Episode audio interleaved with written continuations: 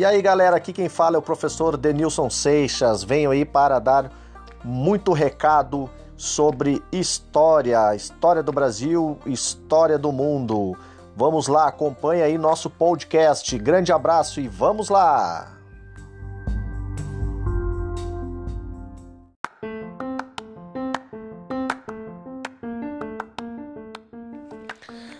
E aí, pessoal, professor Denilson Seixas aqui falando para vocês um pouquinho sobre a questão da Mesopotâmia, o berço da civilização. Olha aí, Mesopotâmia significa então terra entre rios, porque tem os dois principais rios, Tigre e Eufrates, então, são muito importantes para o desenvolvimento dessa civilização.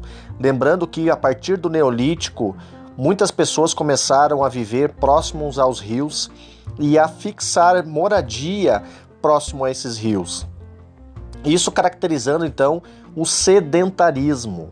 Lembrando que lá no Paleolítico era um nomadismo, depois o Neolítico, o sedentarismo então. E os rios foram muito importantes para o desenvolvimento das civilizações. Lembrando então que na Mesopotâmia havia os dois principais rios, Tigre e Eufrates. E os recursos desses, desses rios foram então fundamentais para o desenvolvimento e o crescimento dessa civilização, formando então aquilo que a gente conhece como civilização.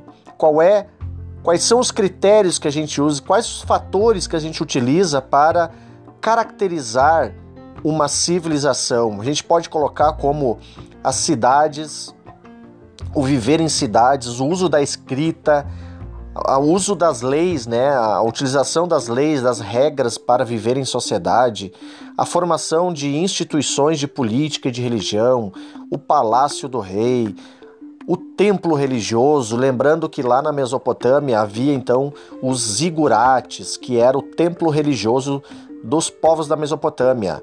E o zigurate ele tinha outras funções, além de ser um templo religioso, ele também tinha a função de ser um observatório astronômico e um local para guardar grãos. Lembrando então que a produção agrícola na Mesopotâmia era a, o principal fator de, eh, de economia na Mesopotâmia.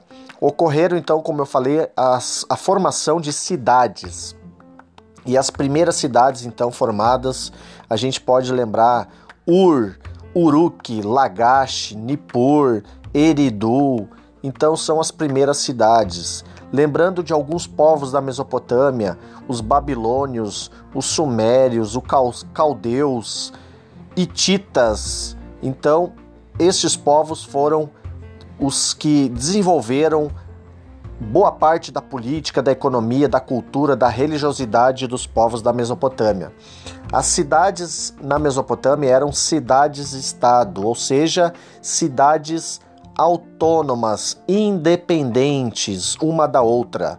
Isso significa que cada cidade tinha sua característica própria.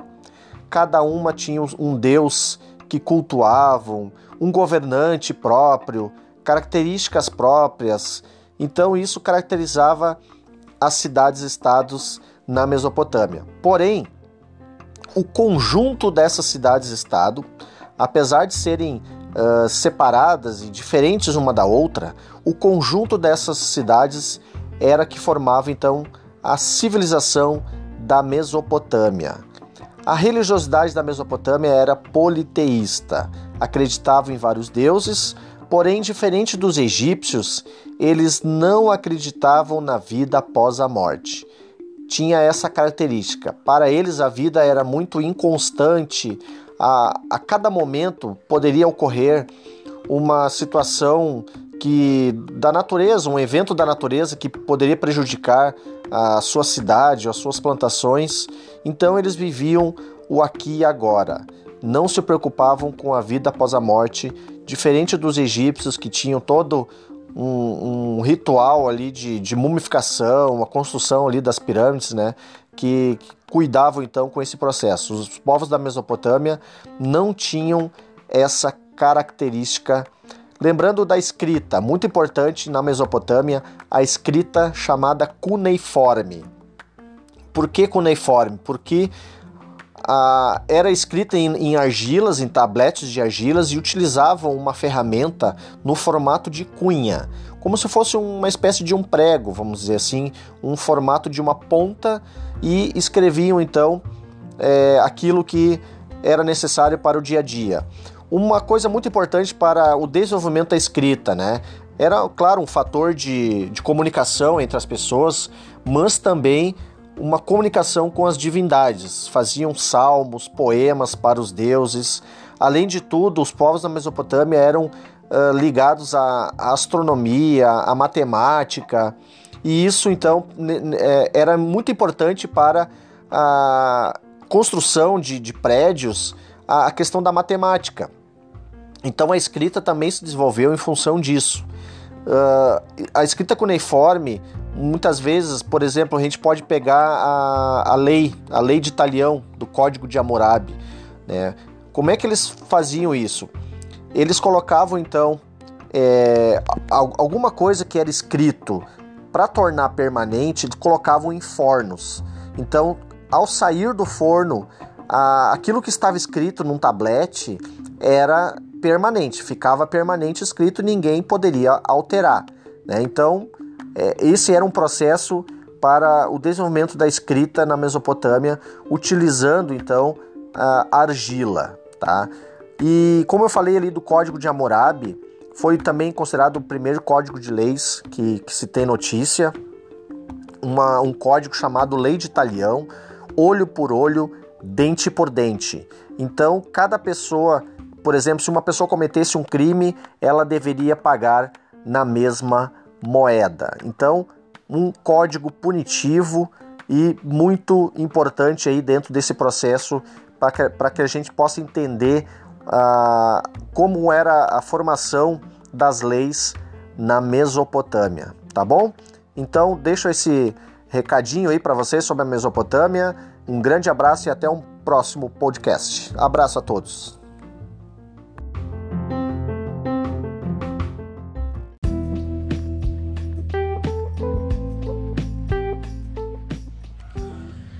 Olá pessoal, tudo bem? Aqui é o professor Denilson falando com vocês. Hoje estou numa plataforma diferente, criando aqui um podcast diferente daquela forma do que eu estava acostumado a falar aqui no YouTube. Né? Ainda vou continuar postando vídeos ali com materiais de aula para que vocês não fiquem prejudicados. Então a gente está sempre se preparando para que vocês tenham uh, conteúdo, para que vocês tenham uh, conhecimento.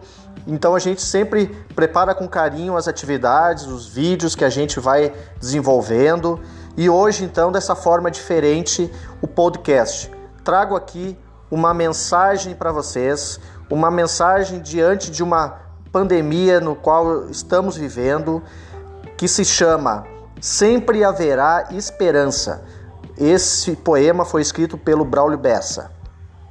Ele inicia assim: Enquanto o amor pesar mais que o mal na balança, enquanto existir pureza no olhar de uma criança, enquanto houver um abraço, há de haver esperança. Enquanto o nosso perdão for mais forte que a vingança, enquanto se acreditar que quem acredita alcança.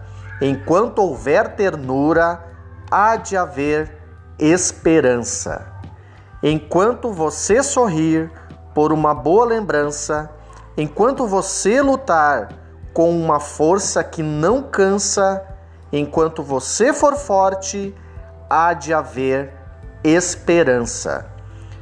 Enquanto a canção tocar, enquanto o seu corpo dança, enquanto nossas ações forem nossa grande herança, enquanto houver bondade, há de haver esperança. Enquanto se acreditar numa sonhada mudança, pelo fim da violência, pelo fim da insegurança, enquanto existir a vida, há de haver esperança. Esperança no amanhã e no agora também. Tenha pressa é urgente. Não espere por ninguém. Não adianta esperança se você não faz o bem.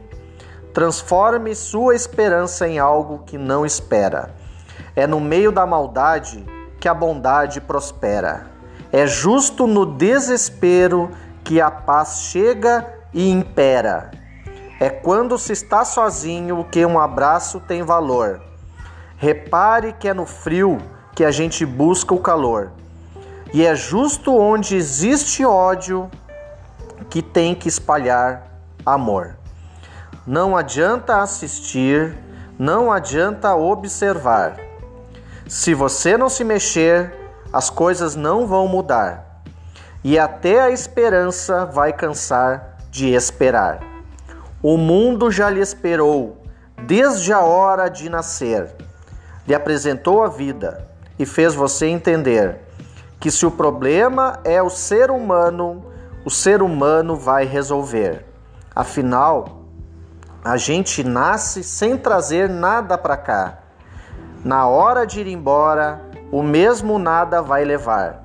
O que importa de verdade é o que a gente vai deixar. Então, deixo aqui o meu recado para vocês, esse poema de esperança, esse poema bem interessante, bem legal, para que a gente possa então nos mantermos firmes e conectados diante dessa situação que nós estamos vivendo. Logo vai passar e estaremos juntos novamente. Deixo aqui o meu abraço e um até breve. Até logo.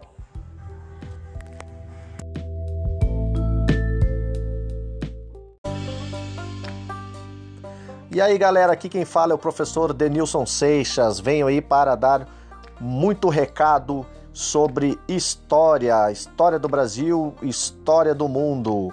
Vamos lá, acompanha aí nosso podcast. Grande abraço e vamos lá!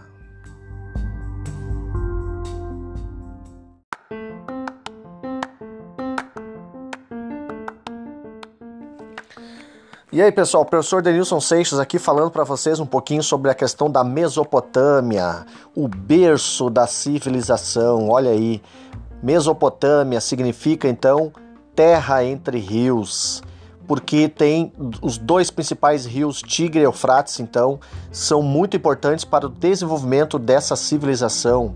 Lembrando que a partir do Neolítico, muitas pessoas começaram a viver próximos aos rios e a fixar moradia próximo a esses rios. Isso caracterizando então o sedentarismo. Lembrando que lá no Paleolítico era um nomadismo, depois o Neolítico, o sedentarismo então. E os rios foram muito importantes para o desenvolvimento das civilizações. Lembrando então que na Mesopotâmia havia os dois principais rios, Tigre e Eufrates. E os recursos desses, desses rios foram então fundamentais para o desenvolvimento e o crescimento dessa civilização, formando então aquilo que a gente conhece como civilização. Qual é quais são os critérios que a gente usa, quais os fatores que a gente utiliza para caracterizar uma civilização? A gente pode colocar como as cidades, o viver em cidades, o uso da escrita, o uso das leis, né, a utilização das leis, das regras para viver em sociedade, a formação de instituições de política e de religião, o palácio do rei, o templo religioso, lembrando que lá na Mesopotâmia havia então os zigurates, que era o templo religioso dos povos da Mesopotâmia. E o zigurate ele tinha outras funções, além de ser um templo religioso, ele também tinha a função de ser um observatório astronômico e um local para guardar grãos. Lembrando então que a produção agrícola na Mesopotâmia era a, o principal fator de, eh, de economia na Mesopotâmia. Ocorreram então, como eu falei, as, a formação de cidades. E as primeiras cidades então formadas, a gente pode lembrar Ur, Uruk, Lagash, Nippur, Eridu. Então são as primeiras cidades. Lembrando de alguns povos da Mesopotâmia, os babilônios, os sumérios, os caldeus, hititas. Então, estes povos foram os que desenvolveram boa parte da política, da economia, da cultura, da religiosidade dos povos da Mesopotâmia. As cidades na Mesopotâmia eram cidades-estado, ou seja, cidades autônomas, independentes uma da outra. Isso significa que cada cidade tinha sua característica própria. Cada uma tinha um deus que cultuavam, um governante próprio, características próprias.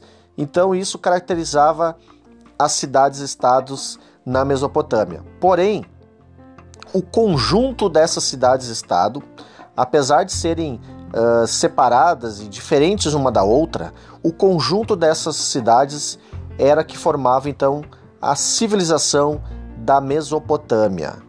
A religiosidade da Mesopotâmia era politeísta, acreditava em vários deuses, porém, diferente dos egípcios, eles não acreditavam na vida após a morte.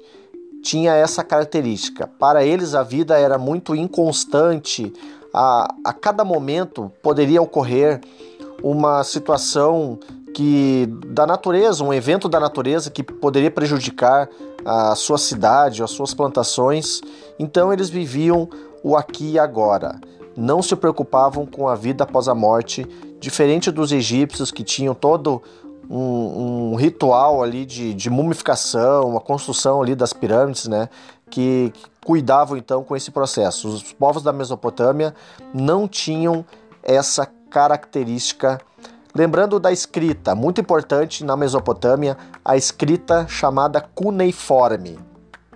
Por que cuneiforme? Porque ah, era escrita em, em, argilas, em tabletes de argilas e utilizavam uma ferramenta no formato de cunha, como se fosse uma espécie de um prego, vamos dizer assim, um formato de uma ponta e escreviam então é, aquilo que era necessário para o dia a dia. Uma coisa muito importante para o desenvolvimento da escrita, né? Era, claro, um fator de, de comunicação entre as pessoas, mas também uma comunicação com as divindades, faziam salmos, poemas para os deuses. Além de tudo, os povos da Mesopotâmia eram uh, ligados à, astronomia, à matemática, e isso então é, era muito importante para a construção de, de prédios, a, a questão da matemática. Então a escrita também se desenvolveu em função disso. Uh, a escrita cuneiforme muitas vezes, por exemplo, a gente pode pegar a, a lei, a lei de Italião, do Código de Hammurabi. Né?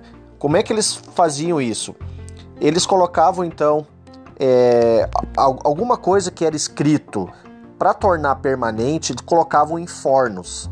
Então, ao sair do forno, a, aquilo que estava escrito num tablete era permanente, ficava permanente escrito, ninguém poderia alterar. Né? Então, esse era um processo para o desenvolvimento da escrita na Mesopotâmia, utilizando então a argila, tá?